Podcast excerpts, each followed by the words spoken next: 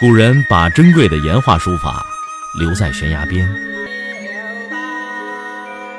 我把时间打磨成碎片，留在你的耳边。微信收听，拿铁磨牙时刻。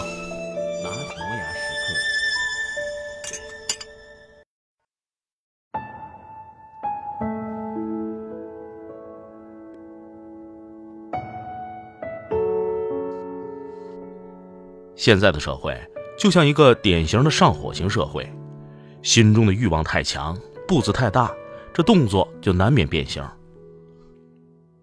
网上的八零后孩奴妈妈晒百万元账单的帖子看起来触目惊心，但早已成为社会普遍现象。早教经济、学区房、奥数班，甚至成为庞大教育经济的一部分。身处其中的中国父母，外人眼中是虎妈。自己心中是孩奴，里外都不是人。中国的家长们未必分得清有用和无用的哲学之辩，但一定会用最原始的语言告诉你什么是有用：能加分的有用，能助你升上重点中学、大学的有用，能找到好工作的有用。十八世纪的法国人卢梭说：“大自然希望儿童在成人以前就要像儿童的样子。如果我们打乱了这个次序。”就会造成一些早熟的果实，既不丰满也不甜美，而且很快就会腐烂。我们将造成一些年纪轻轻的博士和老态龙钟的儿童。另一个爱把这有什么用当做口头禅的是中国的市长们。上个世纪五十年代，北京市以城墙妨碍交通、限制城市发展为由，决定推倒古城墙。时任首都规划委员会的副主任梁思成。在大小场合公开的表示坚决反对，他甚至向当时的北京市长彭真当面直言：“五十年以后，历史将证明你是错的，我是对的。”其实，历史的清算何须五十年？不到二十年，国人就已经认识到自己无意当中已经成为了历史罪人。但是在房地产开发、GDP 数字这些有用的事儿面前，历史街区文化保育实在是太无用了，它不能带来任何 GDP 数字增长、官职升迁或者所谓的城市虚荣心。所以，文化界一边在为北京古城墙不保而叹息，而那边的七朝古都开封为了修通公路，就打算开挖古城墙；十朝古都南京也打算借助城市微改工程，将金陵古城夷为平地。是的。古城墙有什么用？博物馆有什么用？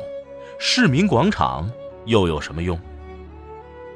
十六世纪文艺复兴时期的意大利学者乔万尼·波特若这样定义城市：城市被认为是人民的集合，他们团结起来，以在丰裕和繁荣中悠闲地共度更好的生活。但是，现在很多地方的规划，城市只是摩天大厦与地标工程的集合。人们只能在交通拥堵和环境污染中生活，少了步行绿道、街心公园和市民广场的城市，不值得留恋。没有了大学、博物馆和音乐厅的城市，是否还会存在？这都是个问题。在这些信奉有用知识的规划下，中国的城市正呈现出千城一面的城市形态与格局。中国城市的文化个性、市民的集体诗意正在整体性丧失，当然也有例外，比如扬州。近十年来，别的城市都在大拆大建，扬州却独自走出了一条不与别人比 GDP、不和别人比高楼大厦的现代化路子。一九五八年，丰子恺曾失望地说：“扬州全无一点古风，是一个普通的现代化城市。”只是小上海、小杭州，并无特殊之处。但是新世纪十年过去了，扬州人却将古城整体的保存了下来。今天的扬州主政者甚至自豪地说：“古城及其文化是扬州发展的核心竞争力。”有个著名的例子：八位名牌大学毕业生，其中两名博士、五名硕士，还有二十一名本科生。去一家大型企业求职，但没有一个人成功。因为企业老总觉得，这些学生面试的时候都很自我，发短信或者打电话到企业的时候，大多数没有称谓或者问候。考完了，没有一个毕业生主动的打招呼说再见、谢谢。或许他们每个人都学富五车、才高八斗，都是合格的高材生，但是没有基本的礼仪与社会准则，某种意义上都是不合格的人。若论无用。还有什么比诗歌、哲学更无用的呢？英国人说：“英国人宁可失去整个印度，也不肯失去莎士比亚。”乔布斯说：“我愿意用我所有的科技，去换取和苏格拉底相处的一个下午。”如今，整个社会的节奏，尤其是在城市里，已经快得让人无法喘息。很多的人，当然也包括我自己。都在顺着社会给我们撒下的各种绳子，争先恐后、拼命的往上爬。似乎只有这样，才表明你正在做一些所谓有意义的事情。功利之心太盛，让我们本应该灿烂多姿的生活，失去了多少本该有的光彩跟欢颜。在多少个夜深人静的夜晚，当一切的霓虹跟喧哗褪去。又带来何其多的自我迷失和痛苦的怅惘。不管怎样，你不得不承认，人生成功的唯一标准，就是按照自己的想法去生活。我迷乱，我迷乱人生的朋友，我发誓我们终将会翻。发誓我们，我们将永世不渝。当我的悲伤宽广如天空，用你想念我的方式信仰，用你忘我的风格憎恨我。不要担心，所有我无畏的迷茫。我无助可我热爱飞翔。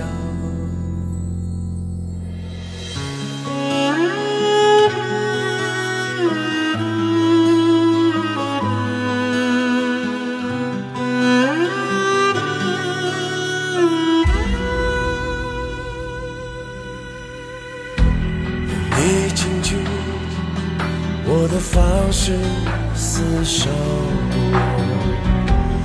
你放任我的风格离开我，不要怀疑我踉跄的荣耀，我。渺小可我眷恋流我要唱首《苍狼之歌》，响彻在这大地，用那最猛烈的孤独，找寻你的失落的角落。我要唱首灿烂之歌，穿越在这江河，用那最汹涌的卑微，救赎我们幻灭的歌。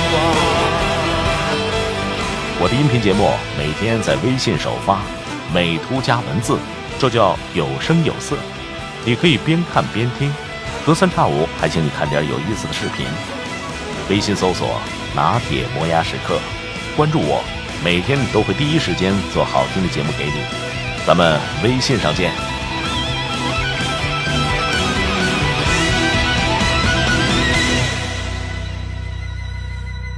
我要唱首《沧浪》诗歌，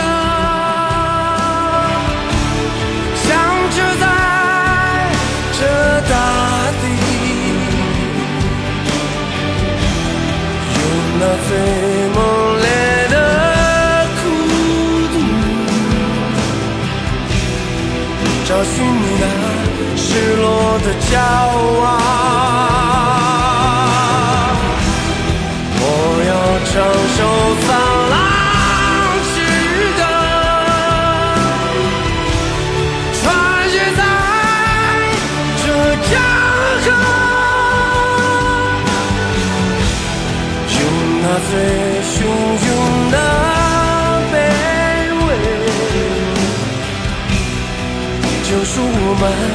幻灭的渴望。